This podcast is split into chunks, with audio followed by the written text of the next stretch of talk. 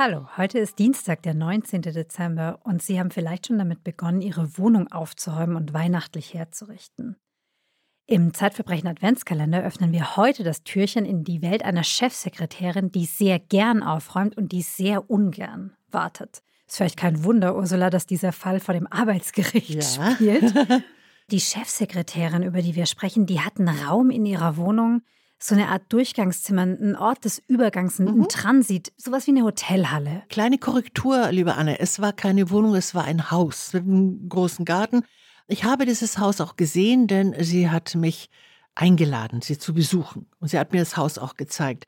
Wichtig ist, diese Geschichte, wie auch die wir morgen erzählen werden, reicht ziemlich weit zurück, nämlich in dem Fall, im Fall von Sonja Hück, der Chefsekretärin bis 1994. Sie hat aber indirekt mit dem Ende des Eisernen Vorhangs zu tun, wie auch die morgige. Also mhm. wir sind in der Nachwendezeit. Wir sind in einem Haus, das wirklich sehr, sehr gut aufgeräumt war. Also unglaublich. Also in der Küche von Sonja Hück gab es ein Gewürzregal, gibt es in vielen Küchen. Aber bei ihr standen die Gewürzdosen wirklich in militärisch genauer Ordnung. Aber das, worauf du anspieltest. Ja, dieses Zimmer. Was hat es mit diesem Zimmer auf sich? Naja, eigentlich war es ein Gästezimmer. Ja, mhm. also mit Bett und Schrank und Kommode. Dieses Gästezimmer, das hat sie mir aber sehr ausführlich erklärt, wurde im Grunde verwendet wie so eine Art Transitraum. Mhm. Also da wurden die Dinge zwischengelagert, die das Haus verlassen sollten. Also nicht Menschen, sondern Dinge. Es Dinge. Ich rede von Dinge. Dinge. Also vielleicht haben dort auch mal menschliche Gäste geschlafen, aber es ging jetzt auch um materielle Gäste. Also zum Beispiel Briefe, die zur Post müssen, Schuhe, die zum Schuster sollten, Mäntel, die zum Änderungsschneider, die kamen dorthin, weil die waren auf dem Wege aus dem Haus. Es begegneten sich aber in diesem Transitraum auch die Dinge, die in das Haus hineingekommen waren, aber nicht dafür bestimmt waren, quasi ein Bleiberecht im Haus zu bekommen. Zum Beispiel Geschenke, die Sonja Hück gekriegt hatte, wo sie jetzt schon wusste, die will sie gar nicht behalten, die wurden dazwischen gelagert, um dann wiederum einen anderen Standort zu kriegen. Es war so eine Art, wie nennt man das zwischen Ländern, so eine Art weiße Zone oder sowas, ja. ja. Ich kann mir vorstellen, dass es eine Frau ist, die es liebt, To-Do-Listen abzuarbeiten. Ach, nicht nur das. Also natürlich liebte sie, ich liebe übrigens auch To-Do-Listen, aber Sonja Hück war mir in dem, was effiziente Zeitausnutzung und Lebensordnung betrifft, um einiges überlegen. Aber sie war dabei total fröhlich. Du musst ja. dir einen unglaublich fröhlichen Menschen vorstellen, dessen Lebenslust und Verwaltungslust aus allen Knöpfen sprang. Also ein ne? Mensch voller Energie. Voller Energie. Und Tatendrang. Wie so ein kleines Motorrad raste die rum. Ja? Also wenn die von Erledigungshunger. Der, von der Arbeit nach Hause kam, dann zack, ganz schnell in die Joggingkleidung und ein paar Runden gejoggt. Und dann hatte sie vielleicht nur eine halbe Stunde Zeit vor dem Kinobesuch und in der halben Stunde gab es dann sofort fünf Tätigkeiten, die da hineinpassen. Also sie liebte das erledigt haben. Mhm. Ja, sie das war, Abhaken der ja. To-Do-Liste. Es gibt ja, man nennt es wie Prokrastination. Ja, Prokrastination, wenn ich dich da kurz aufklären darf. Das war das Gegenteil davon. Wenn das ja. Gegenteil davon wäre. alles sofort erledigt. Dann war das Sonja Hück, genau. Hm, ja. Okay. Wie kommt denn Sonja Hück nach Norwegen? Sie hat sich in einen Norweger verliebt, ganz einfach. Also Norweger sind ja dem Klischee nach jedenfalls nicht die Personen, die total energetisch. Solche, solche die Sonja Hück wirkt jetzt für mich eher wie eine Person, die es in die große Stadt zieht. So war es auch. Sonja Hück stammt aus Stuttgart, also mhm. tüchtige Schwäbin. Wie meine Heimat. Mhm. mhm. Hat sich aber im Urlaub eben nun mal in diesen Norweger verliebt. Und Sonja Hück war eben auch Realistin, also Pragmatikerin. Ja, das wird noch eine Rolle spielen. Und sagte, nur gut, Norwegen, ich habe da wahrhaft nicht hingewollt. Sie sah sich eher in London im hm. roten Doppeldecker in einer ganz tollen Arbeitsetage, so ne, mit Blick auf genau, die Tänze. Genau, wo das Leben vibriert. Ja, alles toll.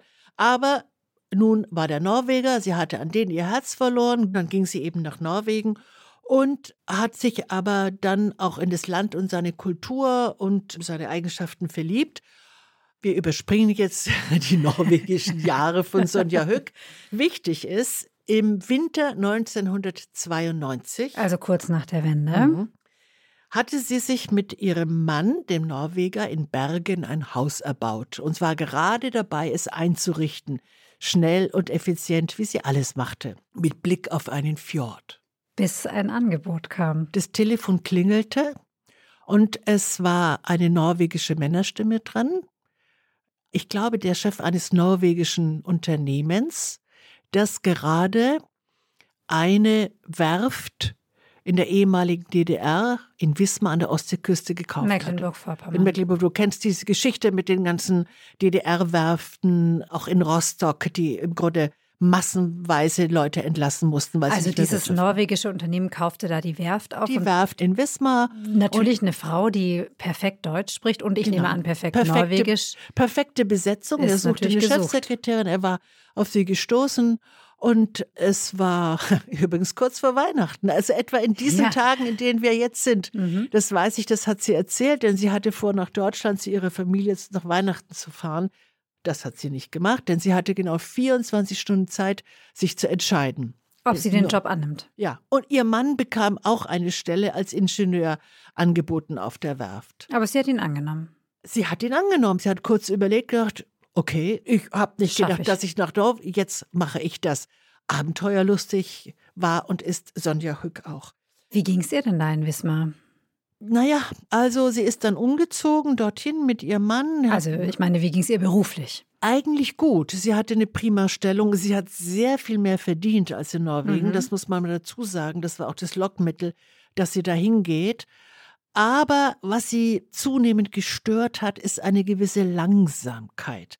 Die Verlangsamung aller Arbeitsprozesse. Weil sie übersetzen Weil sie musste. hat ganz viel übersetzt. Sie hat nicht nur kulturell übersetzt, weil mhm. die Arbeiter, die ehemaligen DDR-Arbeiter, die waren doch ziemlich überrumpelt und überfordert sagen wir mal, von dem Gebaren des norwegischen Wie Chefs. Wie ist denn so ein norwegischer Chef? Ach, der kam morgens in Jeans und im Pullover an und sein Chefzimmer, das war einfach viel freier, demokratischer. Mhm. In seinem Chefzimmer gab es einen großen ovalen Tisch, da standen immer Kannen mit Tee und Kaffee, die habe ich übrigens auch gesehen. Die Tür stand immer offen und jeder konnte irgendwie reinkommen, zu ihm sich Tee nehmen.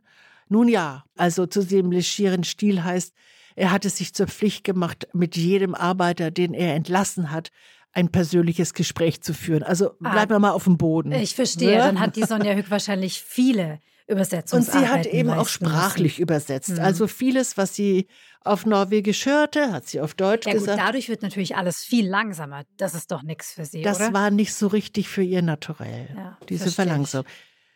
Jetzt kommen wir aber zum Eigentlichen.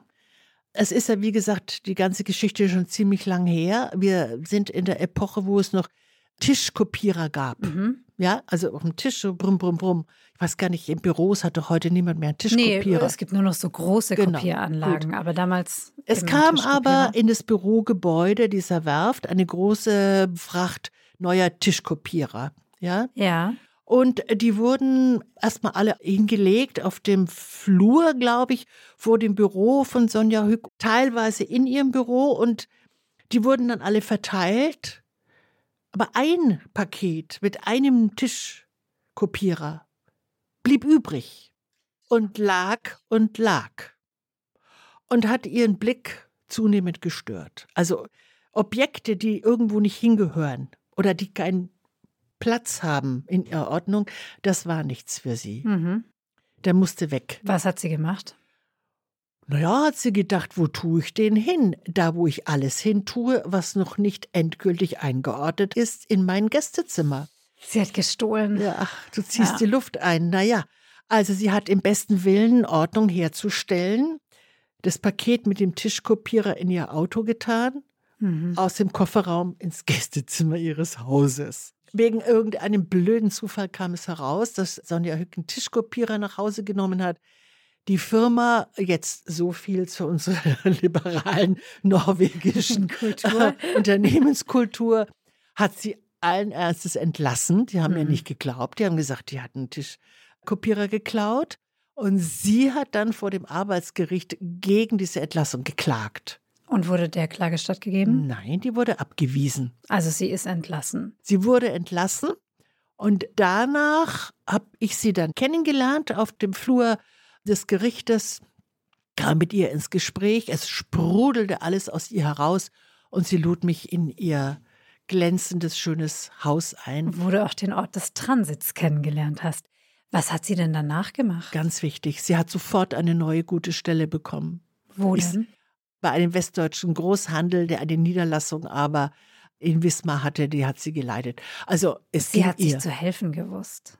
Na klar, eine Sonja Hück weiß sich eigentlich immer zu helfen. Bis morgen, liebe Ursula, wo wir das nächste Türchen öffnen.